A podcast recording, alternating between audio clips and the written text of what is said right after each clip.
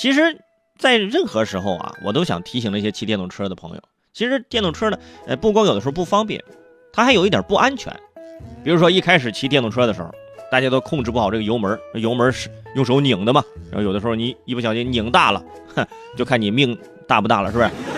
而现在每天啊，我们看到很多这个外卖小哥啊，骑着这电动车在城市里穿梭。人现在那快递小哥已经，快递小哥已经不骑这电动车了，人家都是电动三轮车，是吧？升级了啊！这个外卖小哥还是这个两轮的这个车，电动车。因为赶这个送餐的时间呢，所以把这个电动车啊，该开开成了动车，是吧？速度那叫一个快啊！难免事故也常常出现。我在朋友圈刷到啊，说今年上半年，但在南京这个城市，共发生啊涉及外卖送餐电动车、自行车这个呃交通事故的是这个三千二百四十二起，导致三人死亡，两千四百七十三人受伤。其中百分之九十四的交通事故当中，外卖送餐员存在不同程度的交通违法情形。哎，某种程度上来说，外卖小哥群体正在成为新的马路杀手。外卖小哥也很急迫呀，对不对？没办法，我得赶时间呢。有的时候对交警的批评教育他还不耐烦呢，甚至还要求交警：“哎呀，那个你你你你赶紧给我开罚单。”嗯。为了逃避查处，外卖小哥呢也会互相啊，就是通报交警的查处位置啊。土豆土豆，我是地瓜呀。那个在马栏山路口啊，那个上坡的这个地方啊，这个有交警啊，你不要过来呀。刚说完，一抬头，伙伴已经到了啊，对不对？你。说了不让你来，你哎，你不是我开我这动车速度快嘛？你知道吗九月二十号，针对外卖送餐及这个平台的一些问题啊，南京交管是推出了十条行为规范，其中包括啊，就是调整抢单机制，限制送餐员抢单的数量，因为你抢太多，你送不完，你可能就抢时间嘛。说是治理嘛，啊，其实也是保护外卖小哥的自身安全。抢单送餐不要命啊！活到什么时候你真的不一定。你听了别笑啊！现在骑电动车听我节目的朋友啊，说的也是你们啊。平常多注意啊，不要不管这道路怎么弯，哪有空子就往哪里钻。现在啊，有些这个城市还出现了什么共享单车，这个共享的电动单车、电动车啊，针对现在一些城市街头的共享电动车啊，不断的增加。交通运输部二十一号也是明确表态，仨字儿哈，就是不支持。哎，对，交通运输部等十部委是联合印发了关于鼓励和规范互联网租赁自行车发展的指导意见，就明确提出一句话，叫不鼓励发展互联网租赁电动自行车，本来就难治理，哎，结果你还共享了，是不是？哪天你再出一个滴滴摩的啊，顺风摩托车，是不是？你觉得你很拉风，其实你是疯了，是吧？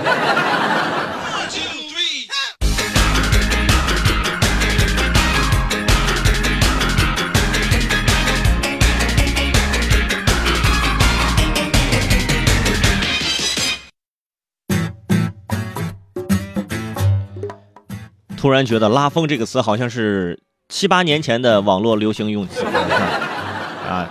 当年就是各种的发型，出去之后就讲究要拉风，我要像风一样啊！说到这像风一样啊，接下来这件事儿跟大家说一下啊。小时候很多人都想，哎呀，我想环游世界，是不是？后来发现自己和世界的距离就差一封辞职信。说起这辞职信，有很多种表达方式，比如说这 HR 的这个辞职信就是啊，阅人无数，越不过心中的山丘。越过山丘，才发现无人等候。你看，啊，这感特别文艺啊。这财务如果财务辞职，那就这么写辞职信：二十年财务工作没计算出生命的本色，辞职了。哎，你看看各位这个财务跟 HR 这学习一下啊。嗯。而最近呢，一位入职不久的九五后女生啊，也选择了辞职啊。辞职理由也很文艺，就一句话。我要像风一样自由啊！汪峰老师像梦一样自由，你是像风一样。说你是不是帮汪峰老师蹭头条的呢？啊，这次要像风一样，下次辞职要像雾，下下次要像雨，哈，凑齐了像雾像雨又像风啊！你这，你这工作只能去东海龙宫了。我跟你说。而这位姑娘是一九九八年出生的，年龄比较小，十九岁啊，在电商公司做客服。由于这客服要回访电话，首先就是这个态度呢要得体，小孩有点个性啊，回访的时候态度不是很好，领导呢就稍微说了几句，谁知道呢？哎，说不得啊，这边就辞职了啊，总共干了两个月，就要像风一样自由了啊！领导你怎么办呢？是吧？风这玩意儿你见不着又摸不着的，你留也留不住，你只能给你自由，是不是？不过呢，我们也不能听公司的一面之词，就说人家女孩做的不够好，就把就就走了，是不是？我就是想感慨一下，这辞职的理由，你说为什么越来越洒脱了呢？啊，比如说史上最让人有共鸣的辞职理由，那前两年在长沙啊，有一个有一个朋友二十三天的工作日啊，迟到了十七天，然后呢，这位九零后女生就辞职了。啊，注意，她不是被炒，是辞职。辞职理由是长沙冬天太冷，起不来，先冬眠啊！我的天哪啊！原谅我这一生放荡不羁，爱赖床啊！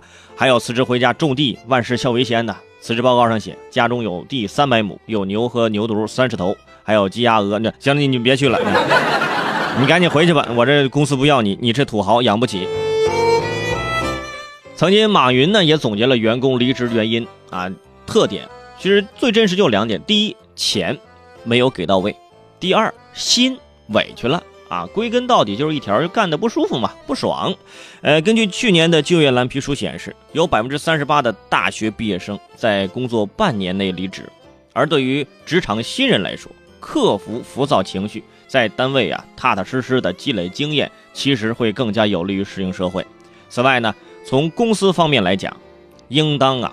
多给这些年轻的员工、新员工一些啊这个诱惑，给他们一些职业规划。你老是给员工画饼充饥，时间长了肠胃人也不舒服，是不是？但是大家呢也不要倚老卖老，总说你看九八年小姑娘，现在的年轻人呐，动不动就现在的年轻人，现在年轻人怎么了？现在年轻人比你强，哪点比你强？比你年轻，对不对？